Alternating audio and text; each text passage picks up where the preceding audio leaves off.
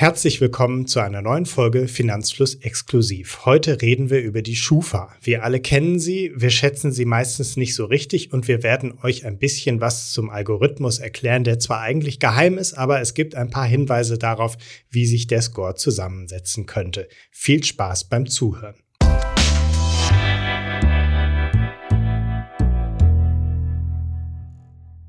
Bevor es losgeht, noch ein Hinweis in eigener Sache. Und zwar wollte ich euch noch darauf aufmerksam machen, dass wir ja jedes Jahr uns einmal die Brokerlandschaft in Deutschland anschauen und schauen, welcher der beste Broker für ETF-Sparer bzw. ETF-Sparpläne ist.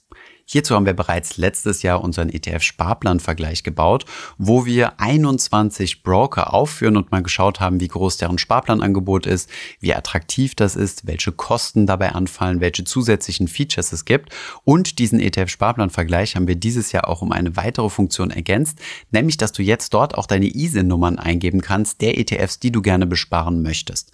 Dann bekommst du direkt im Sparplan-Vergleich angezeigt, bei welchen Brokern das möglich ist und welche Kosten anfallen würden oder ob vielleicht gar keine Kosten anfallen, weil deine ETFs kostenlos besparbar sind.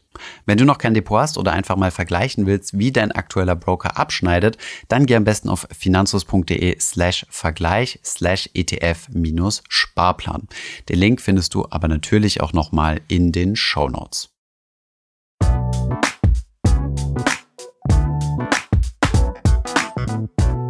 Die Schufa. Wenn man Unternehmen nach ihrer Beliebtheit sortieren würde, dann wäre die Schufa wahrscheinlich ziemlich weit unten. Ich glaube, keiner mag die Schufa so richtig doll, denn wenn man einen guten Score bei der Schufa hat, dann ist sie für einen wahrscheinlich neutral. Und wenn man einen schlechten Score hat oder hin und wieder mal Rechnungen nicht bezahlt hat, dann ist man mit der Schufa wahrscheinlich eher ein bisschen auf Kriegsfuß.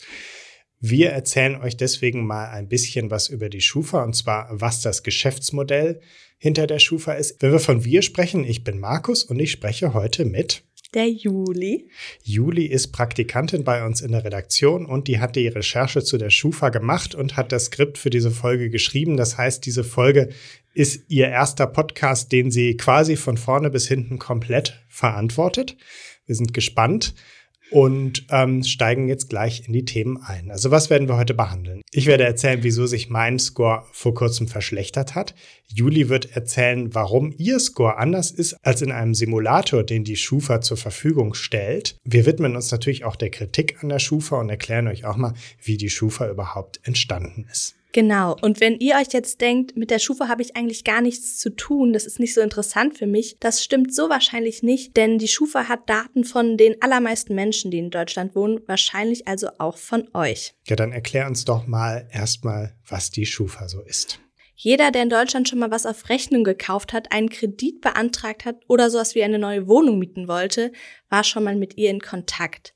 Schufa bedeutet eigentlich Schutzgemeinschaft für allgemeine Kreditsicherung. Und die Schufa ist ein privatwirtschaftliches Unternehmen, das Auskunft über die Kreditwürdigkeit von Menschen gibt. Solche Unternehmen nennt man Wirtschaftsauskunftei und die Schufa ist eine Wirtschaftsauskunftei, die nur in Deutschland agiert. Es gibt auch andere und die agieren weltweit. Und dadurch, dass die Schufa ein Unternehmen ist, ist es auch keine Behörde, wie die allermeisten vielleicht denken. Allgemein ist die Schufa irgendwie eher negativ konnotiert, denn eine schlechte Bewertung durch die Schufa kann einem das Leben ganz schön schwer machen.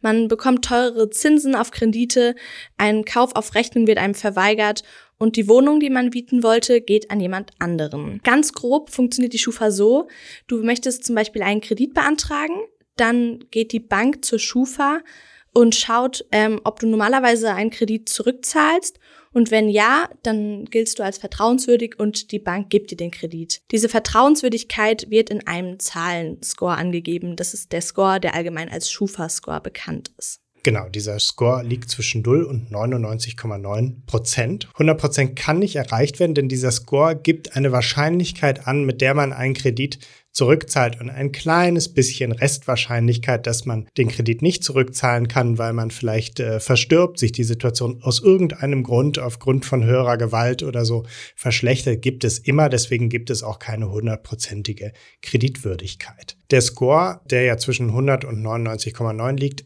gliedert sich in verschiedene Score-Klassen. Es gibt zum Beispiel die Klasse hervorragend, es gibt die Klasse gut, es gibt akzeptabel, ausreichend und ungenügend. Das sind jeweils Spannen innerhalb dieser Prozentwerte. Das ist so ein bisschen wie so ein Notenspiegel in der Schule, so kann man sich das vorstellen. Hervorragend bedeutet, wenn die Person einen Kredit beantragt, dann zahlt sie den zu mindestens 97,21 Prozent wieder zurück. Also wenn euer Score über 97 Prozent liegt, dann seid ihr hervorragend. Ungenügend wiederum ist der Score, wenn ein negativer Eintrag vorliegt. Einen negativen Eintrag hat man in der Regel dann, wenn man zum Beispiel Rechnungen nicht begleicht oder einen Kredit nicht fristgerecht zurückbezahlt hat.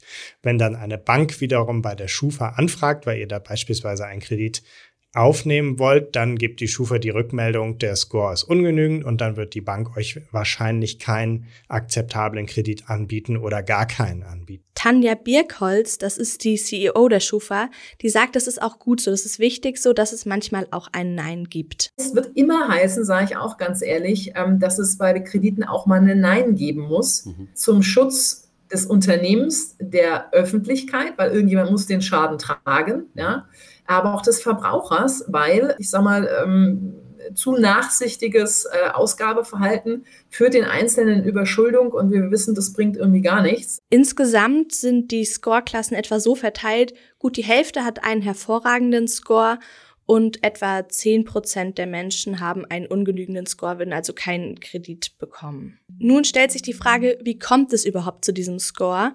Und zwar funktioniert es so.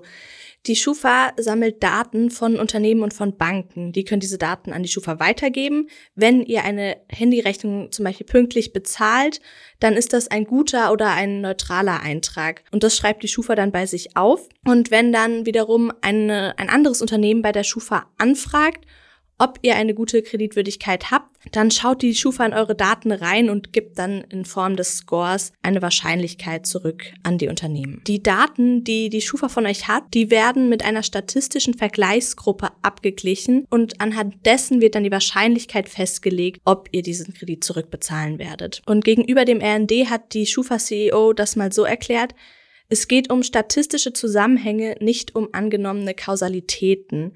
Der Score ist also eine Wahrscheinlichkeitsrechnung anhand von Erfahrungswerten. Ja, auf diese Erfahrungswerte kommen wir auch gleich nochmal genauer zu sprechen und erklären euch genau, was die Einflussfaktoren sind und wie sie sich auf den Score auswirken, wie man sich verhalten muss, um einen guten Score zu bekommen. Aber um überhaupt zu erfahren, was für einen Score man hat, kann man einmal im Jahr eine sogenannte Datenkopie bei der Schufa kostenlos beantragen. Dazu geht man auf die Website der Schufa, findet dort ein Formular, muss aufpassen, dass man kein Abo abschließt. Es gibt nämlich zwei unterschiedliche Arten von Auskunft, nämlich eine kostenpflichtige, da hat man ein Abo und bekommt bekommt dann immer sein Schufa-Score übermittelt, aber wie gesagt, einmal im Jahr geht das kostenlos. Dann bekommt man ein mehrseitiges Dokument per Post zugeschickt und da drin steht genau, wer wann was an die Schufa angefragt hat, ihr welche Daten übermittelt hat. Dann kann man auch auf die Art checken, ob da überhaupt Dinge drinstehen, die da nicht drinstehen sollten. Und das ist auch wichtig. Ich selbst mache das tatsächlich einmal im Jahr, schaue mir das an, weiß dann, was mein Score ist und weiß, wer wieder Daten an die Schufa übermittelt hat. Und so habe ich zum Beispiel auch mal erfahren, dass Klarna bei mir angefragt hat, obwohl ich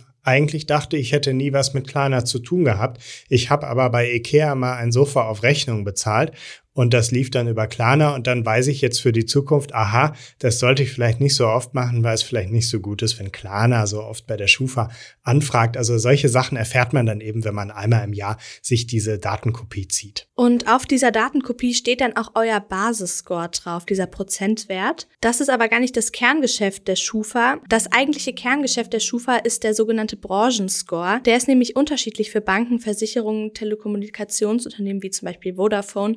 Denn denn es macht schon einen Unterschied, ob ihr jetzt einen Kredit haben wollt oder ob ihr mal online was auf Rechnung kaufen wollt. Diese Scores sind ganz schön gefragt bei den Unternehmen.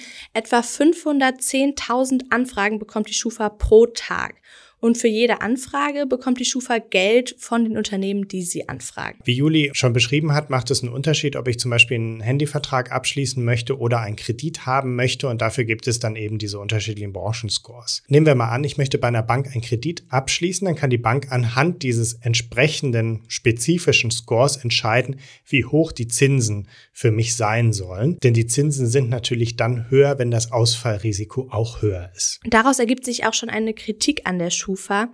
Denn das Problem ist, man kann die Daten zwar einsehen, mit denen der Score erstellt wird, aber es gibt zum einen die Fehler in den Daten und zweitens weiß auch niemand genau, wie es dann zu diesem Branchenscore kommt. Und das ist ja der, der letztendlich relevant ist. Der Score ist aber ziemlich wichtig für viele, denn er hat eine direkte Auswirkung auf die finanzielle Situation von vielen Menschen und hat damit Einfluss auf die Teilnahme am gesellschaftlichen Leben. Zum Beispiel, ob man einen Kredit für das Auto bekommt, damit man zur Arbeit fahren kann, aber auch für Konsumgüter wie Handys ist er wichtig. Kritiker sagen, dass das ein bisschen zu viel Undurchsichtigkeit für so ein machtvolles Unternehmen ist. Bei der Schufa ist diese Kritik angekommen und deswegen versucht sie mit einer sogenannten Transparenzoffensive in Zukunft ein bisschen transparenter zu werden. Das bedeutet leider trotzdem nicht, dass wir Einblick in den Algorithmus haben.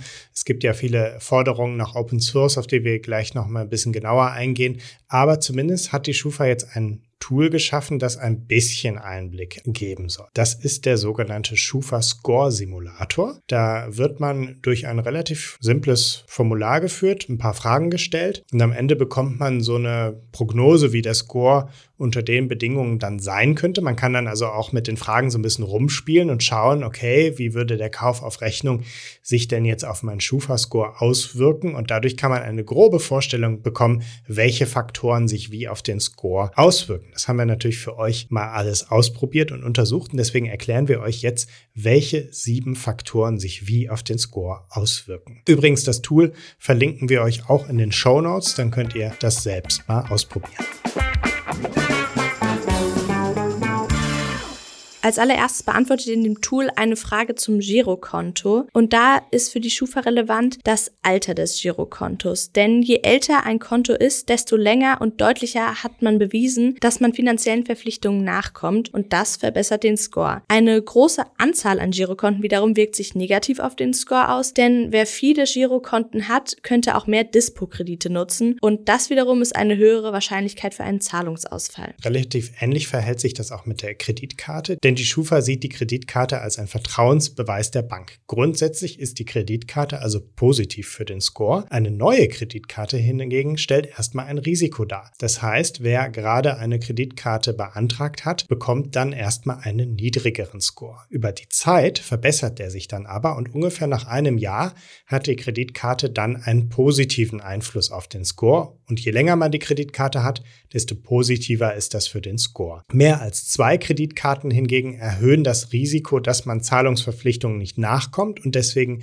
wirkt sich das wiederum negativ auf den Score aus. Auch Umzüge haben einen Einfluss auf den Score, denn ein Umzug erhöht temporär das Risiko, Rechnungen nicht begleichen zu können. Deswegen verschlechtert ein Umzug erstmal den Score. Mit der Zeit wird der Score dann aber wieder besser. Ja, und das ist mir selbst auch passiert. Ich bin vor knapp zwei Jahren umgezogen und äh, da ich ja regelmäßig meine Daten kopiziere, habe ich sofort gesehen, dass durch den Umzug sich mein Score ganz gut nach unten bewegt bewegt hat. Und ja, jetzt heißt es erstmal abwarten, dass sich mein Score dadurch wieder verbessert. Ein weiterer Faktor sind Ratenkredite. Ratenkredite sind negativ für den Score, besonders dann, wenn man mehrere Ratenkredite hintereinander abgeschlossen hat. Aber die Rückzahlung verbessert den Score wieder. Das heißt, wenn man mal einen Ratenkredit haben musste, dann sollte man den auf jeden Fall schön pünktlich zurückbezahlen, damit sich der Score wieder verbessert. Und es kann sein, dass der Score nach der letzten Rate dann sogar höher ist als zuvor, weil man ja bewiesen hat, dass man vertrauenswürdig ist, wenn man einen solchen Ratenkredit zurückzahlt. Ein bisschen aufpassen müsst ihr da bei Zahlungsanbietern wie Klarna, denn bei denen kann man ganz schnell mal einen Kredit aufnehmen, ohne dass man das so richtig mitbekommt. Und wer oft bei Klarna auf Rechnung bezahlt oder in Raten, der sammelt ganz schön viele Kredite an und die schlagen sich alle im Schufa-Score nieder. Somit Kauf auf Rechnung der nächste Einflussfaktor, die verschlechtern den Score.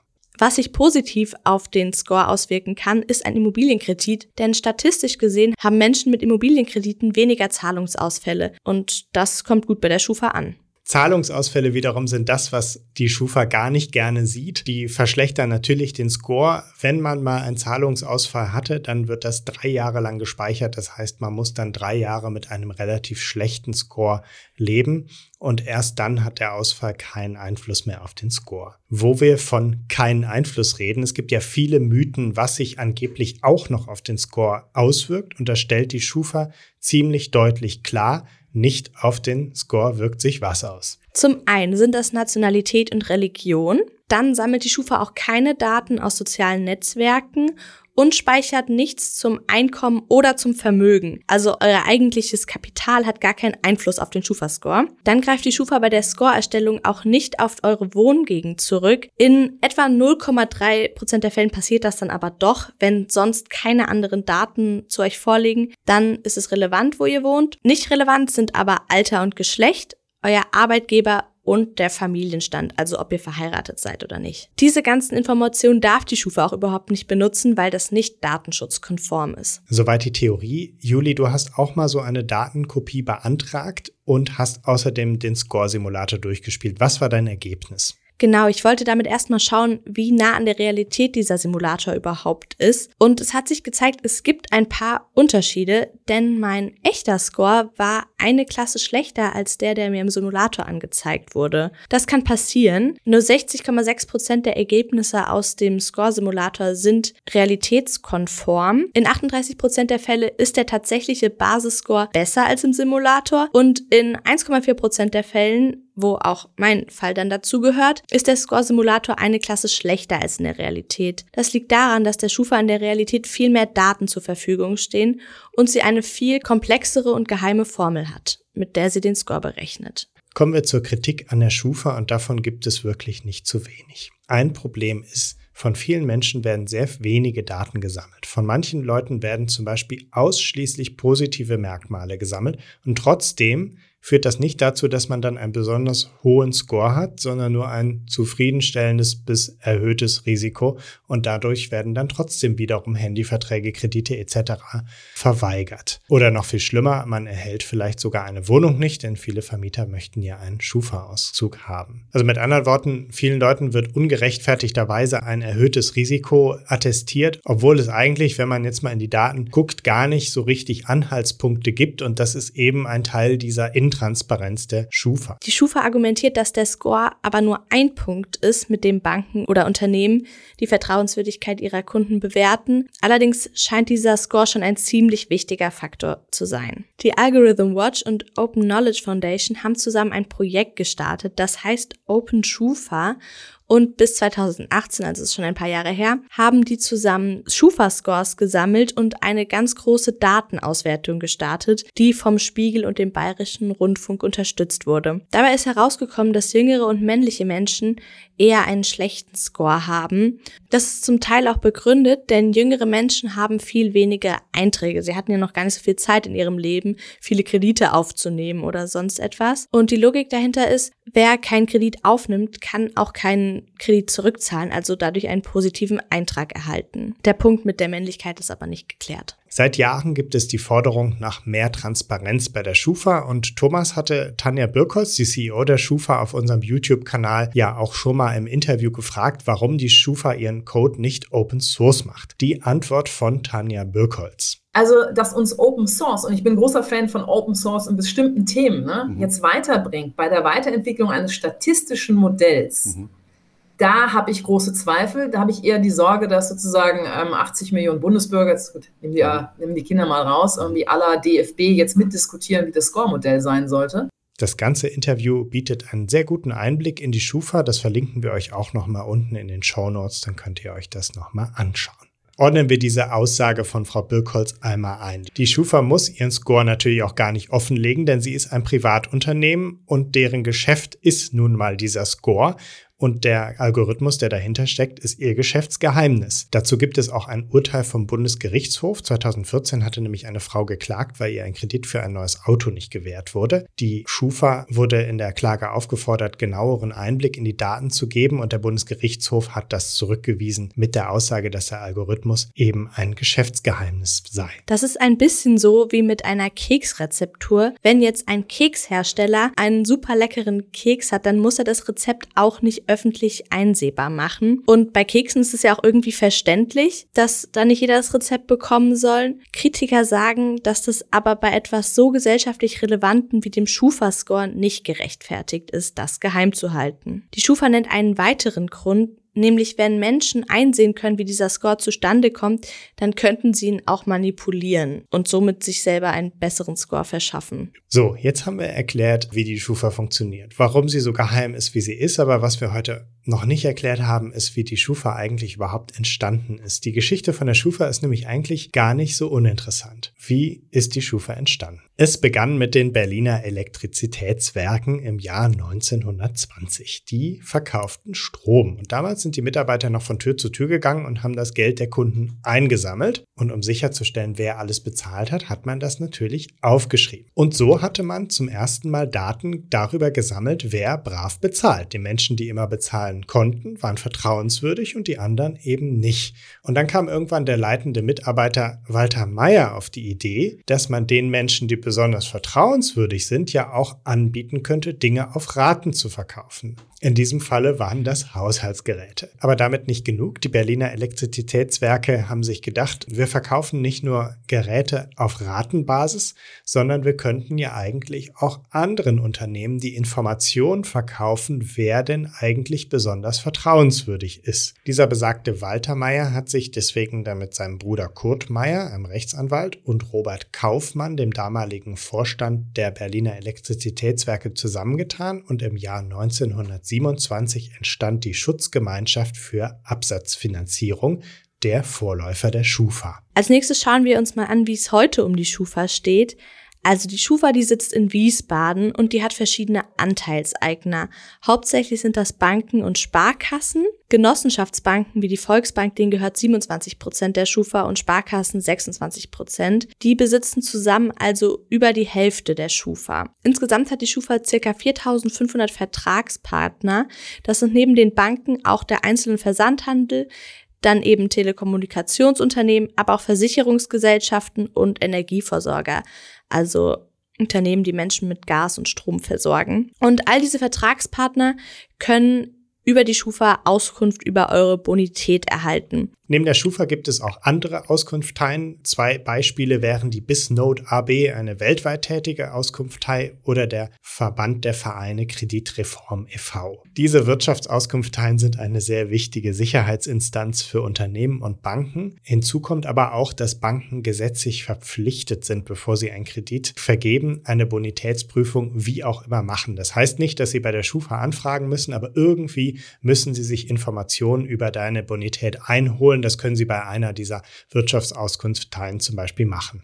Die Schufa ist mit Abstand die größte Wirtschaftsauskunftei in Deutschland. Sie hat Daten zu sechs Millionen Unternehmen und 68 Millionen natürliche Personen, also Menschen wie du und ich. 68 Millionen, das ist fast jeder erwachsene Deutsche, wenn man etwa 10 Millionen Kinder, die in Deutschland leben, abzieht. Insgesamt sind so eine Milliarde Datensätze bei der Schufa gespeichert. Mit dem Verkauf dieser Daten macht die Schufa Geld. Im Jahr 2021 hat sie einen Umsatz von etwa 250 Millionen Euro gemacht und für die Schufa ist dabei ein Gewinn von 43 Millionen Euro rausgesprungen. Von diesem Gewinn erhalten die Anteilseigner, also zum größten Teil die Banken, Banken natürlich auch etwas. Das ist eigentlich ganz lustig, denn die bezahlen dafür, dass sie ihre Daten einsehen können, bekommen später aber auch wieder etwas von dem Gewinn.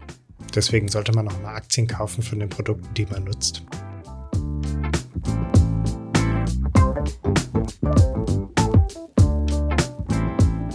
Kommen wir jetzt zum Fazit. Wie kann man seinen Score verbessern? Wir fassen das nochmal zusammen. Erstmal sollte man die Einträge bei der Schufa regelmäßig prüfen, indem man einmal im Jahr den kostenlosen Datenauszug beantragt. Inkorrekte Einträge sollte man unbedingt löschen lassen. Das geht schriftlich, telefonisch, online bei der Schufa oder bei dem Unternehmen am besten, das den Eintrag veranlasst hat kann ich auch aus eigener Erfahrung sagen, bei mir waren mal ein paar Daten falsch, das war jetzt nichts Schlimmes. Die haben zwar mehrere Versuche gebraucht, bis sie es richtig hinbekommen haben, aber haben keine Anstalten gemacht, das war relativ easy. Außerdem sollte man, um überhaupt einen inkorrekten Eintrag bei der Schufa zu verhindern, wenn man beispielsweise eine Rechnung bekommt, mit der man nicht einverstanden ist und deswegen sagt man, nö, die zahle ich nicht, dann droht einem natürlich meistens der Vertragspartner, ja, dann gibt's halt einen negativen Eintrag bei der Schufa.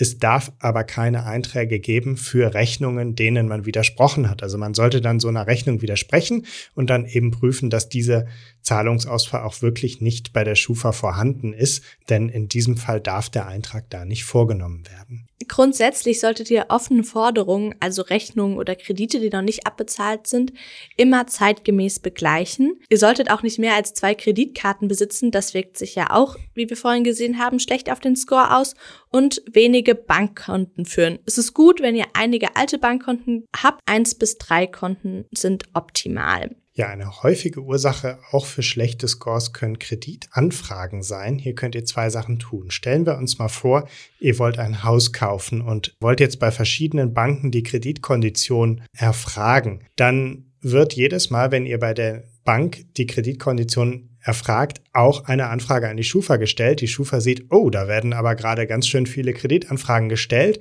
Woran liegt das denn? Kriegt er irgendwie gerade keinen Kredit? Das kann sich schlecht auf den Score auswirken. Deswegen sollte man, bevor man eine Kreditanfrage stellt, erstmal eine Konditionsanfrage stellen. Das ist dann keine offizielle Kreditanfrage, da wird auch nichts an die Schufa übermittelt, sondern die Bank übermittelt erstmal so ganz unverbindlich, was gibt es denn da so für Konditionen? Und dann kann man die Kreditanfrage dann stellen, wenn man mit den Konditionen einigermaßen einverstanden ist. Generell sollte man natürlich auch so wenige Kredite wie möglich aufnehmen drei bis vier beglichene Kredite sind gut, aber sehr viele offene Kredite sind schlecht. Und so aus dem Bauch heraus würde ich sagen, einen guten Schufa-Score hat man dann, wenn man sich einfach zuverlässig verhält und ganz normal am Geschäftsleben teilnimmt. Wenn man aber einen Kredit braucht, dann nimmt man den, dann sollte man den zuverlässig zurückzahlen. Man sollte möglichst wenig auf Rate zahlen, außer es ist dann doch mal nötig, dann ist das auch nicht schlimm, dann ist der Score halt einfach mal ein bisschen niedriger. Die Schufa hat zusammengefasst, welches Verhalten zu welcher Score-Klasse führt. Zur Klasse hervorragend hat sie geschrieben, in dieser Score-Klasse sind Personen, die keine Zahlungsausfälle hatten und Rechnungen sowie offene Beträge zuverlässig bezahlen.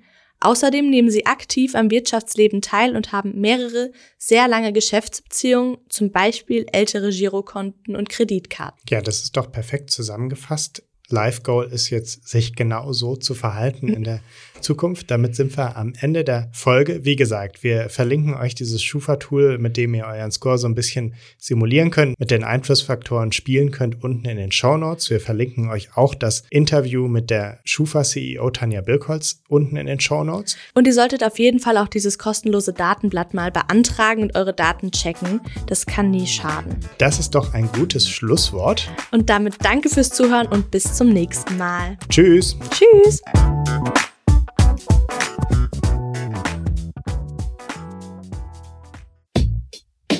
Ich hoffe, diese Podcast-Folge hat dir gefallen. Wenn ja, dann zöger doch nicht in deinem Umfeld über diesen Podcast zu sprechen, bei Freunden und Bekannten. Ich denke, es gibt auch in deinem Umfeld viele Menschen, die sich für das Thema finanzielle Bildung interessieren oder interessieren sollten. Wenn du auf iTunes bist, würden wir uns auch freuen, wenn du uns eine positive Bewertung dalässt.